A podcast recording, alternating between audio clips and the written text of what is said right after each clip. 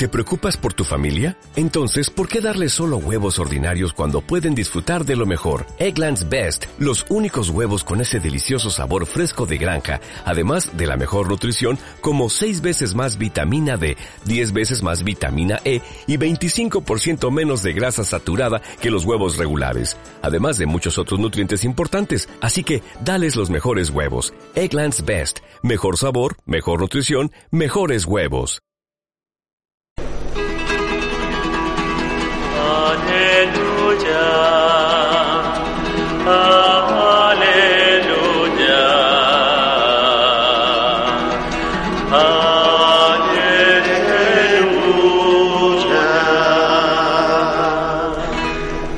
El Señor esté con vosotros. Lectura del Santo Evangelio según San Juan. En aquel tiempo dijo Jesús a la gente, Yo soy el pan vivo que ha bajado del cielo. El que coma de este pan vivirá para siempre. Y el pan que yo daré es mi carne para la vida del mundo. Disputaban los judíos entre sí ¿cómo puede éste darnos a comer su carne? Entonces Jesús les dijo, Os aseguro que si no coméis la carne del Hijo del Hombre y no bebéis su sangre, no tenéis vida en vosotros. El que come mi carne y bebe mi sangre tiene vida eterna, y yo lo resucitaré en el último día.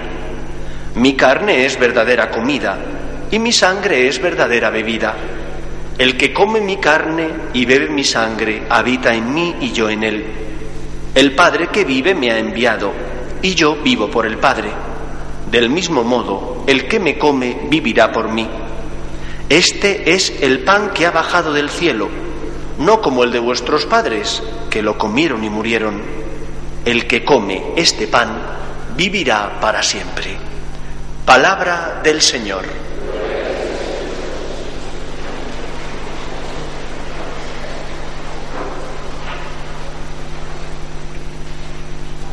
No recuerdo ya en qué curso de derecho debí estudiar una asignatura en la que se nos explicaba cómo interpretar las normas, las leyes emanadas por el legislador.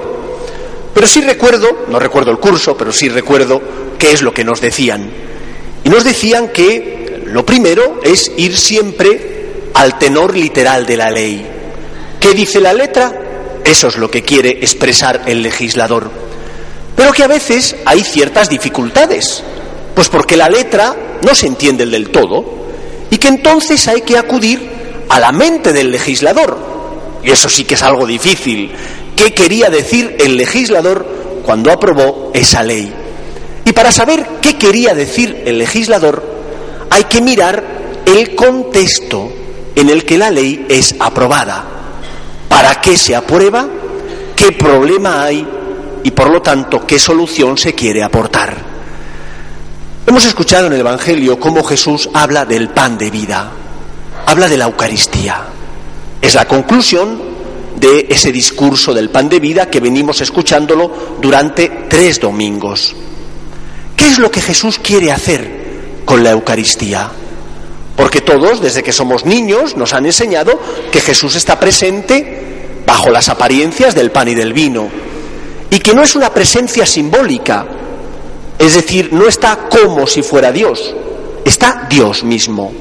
Después de las palabras del sacerdote, mediante la transustanciación, ese pan, que es pan, deja de ser pan solamente y es también el cuerpo mismo de Cristo resucitado. Pero ¿qué es lo que quiso Cristo hacer? ¿Para qué Jesús inventa la Eucaristía, crea este sacramento? Jesús instituye el sacramento de la Eucaristía en un contexto muy concreto, y es el contexto de las comidas del pueblo de Israel. El pueblo de Israel es un pueblo semita, y para un pueblo oriental, Invitar a la mesa a alguien no significa solo alimentarle. Esto es una cosa muy occidental nuestra y muy de Estados Unidos, donde comes deprisa y corriendo y te vas a trabajar. No, todavía los latinos tenemos otro sentir distinto. Y la comida es compartir con los que están comiendo a tu lado. La comida no es solo alimentarte. La comida es abrir tu corazón al otro. La comida es sentar en tu mesa a alguien que te importa. A alguien que porque te importa le llevas a tu casa. Y yo creo que esto no acabamos nosotros de entenderlo. ¿Qué es lo que Jesús quiere hacer? Jesús quiere, por encima de todo, alimentarnos. Pero el instrumento que utiliza Cristo es el de compartir su vida con nosotros. Él quiere llevarte a su casa para darte su vida divina. Él abre su corazón a ti. ¿Y cuál es la paradoja? La paradoja es que nosotros no nos enteramos de esto. Y no nos enteramos y venimos a misa deprisa y corriendo, sin estar preparados, sin caer en la cuenta de con quién nos vamos a encontrar. Imaginad que vosotros me invitáis a mí a vuestra casa un día a comer o a cenar y que yo groseramente me alimentara y a la media hora dijera, me tengo que marchar. Y vosotros diríais, pero hombre, Padre Javier, ¿a qué has venido? ¿A llenar el estómago? ¿A qué has venido?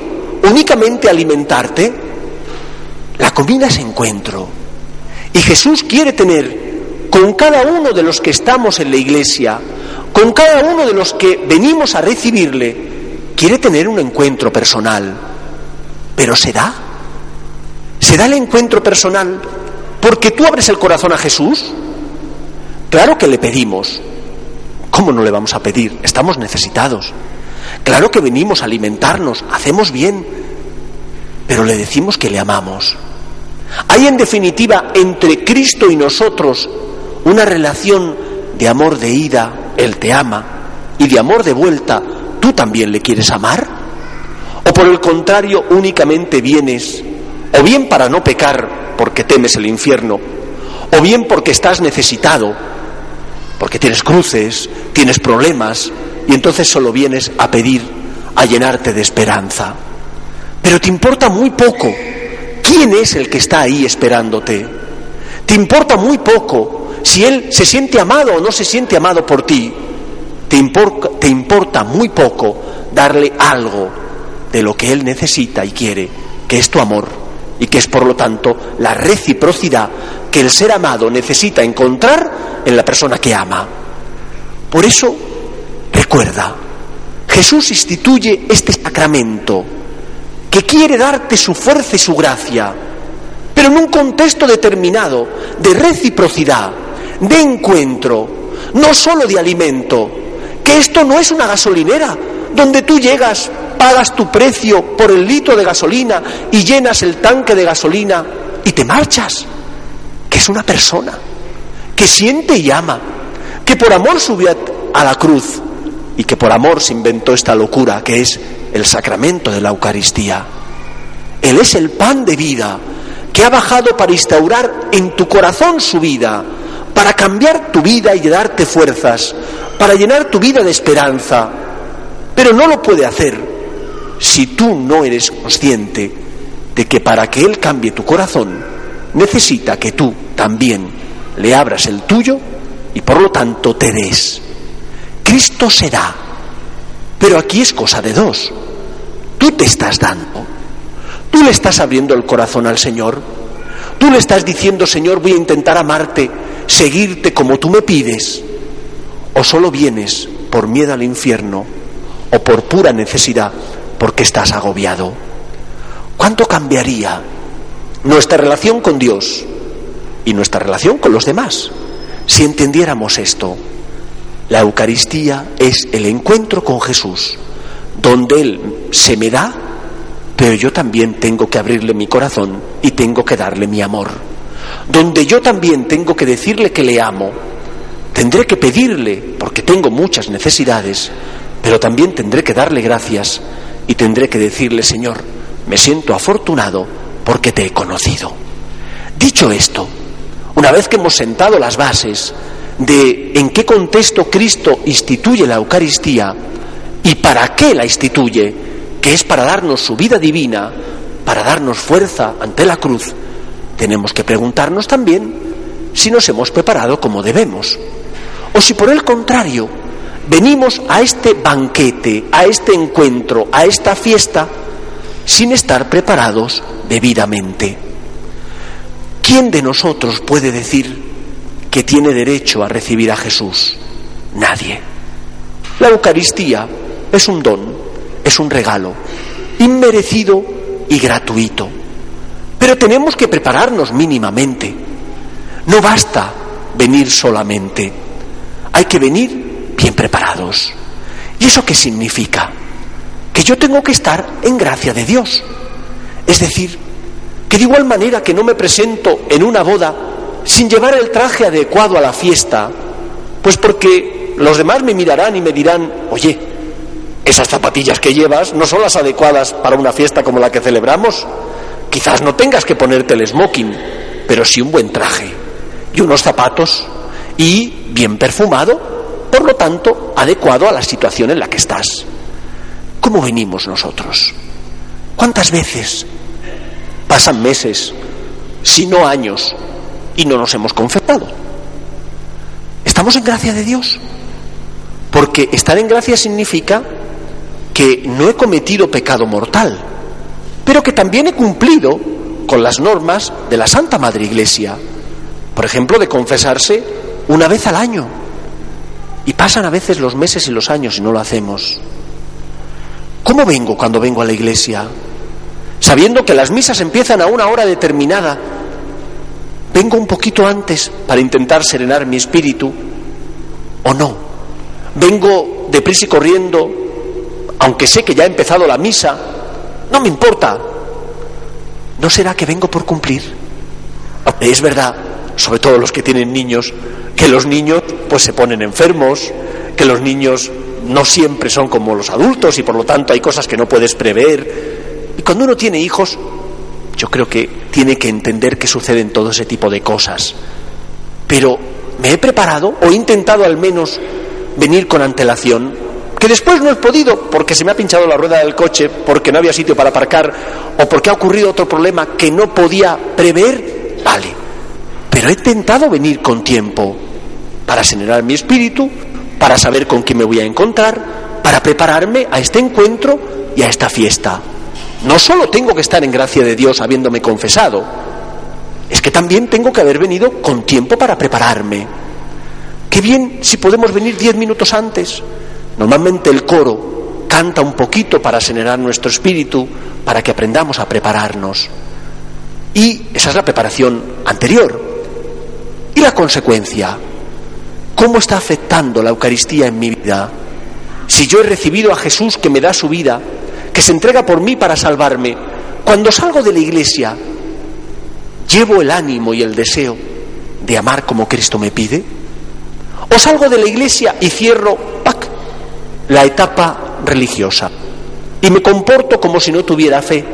Y lo que he oído en la escritura, en la lectura de los, del Evangelio y de la palabra de Dios, no me dice nada en mi vida. Es decir, soy cristiano cuando vengo a la iglesia y de puertas de fuera de la iglesia dejo de ser cristiano. Porque nadie diría que me comporto como un buen cristiano. Porque no se nota que he recibido ese alimento que es Cristo. Porque no se nota que me he encontrado con el Hijo de Dios.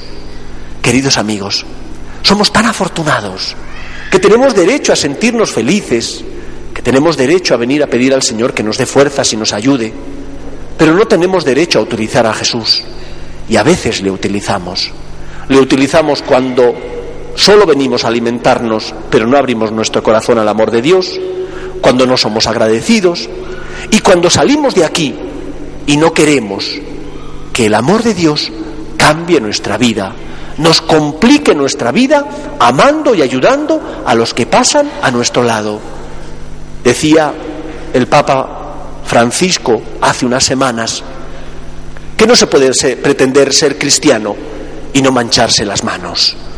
Si somos cristianos tenemos que mancharnos las manos, mancharnos las manos amando a los demás, implicándonos en la vida, ensuciándonos porque nos acercamos al que está sucio, a lo mejor en pecado, o porque tiene necesidad de mi abrazo o de mi amor. Hemos recibido a Cristo. vamos a recibirle, que se note eso en nuestro comportamiento, en nuestra relación con los demás, en nuestra forma de vivir cuando salimos de la iglesia. Que puedan decir los demás, se nota que intenta amar, que tiene defectos, que cae, pero pide perdón, lucha, se levanta e intenta amar a los demás como Cristo le ama a él. Pues que el Señor os bendiga para tratar a Jesús como lo que es, el Hijo de Dios, que por mí se queda en la Eucaristía para salvarme, que me abre su corazón y me da su vida, pero que espera también que yo le abra mi corazón. Que el Señor nos ayude. Nos ponemos en pie.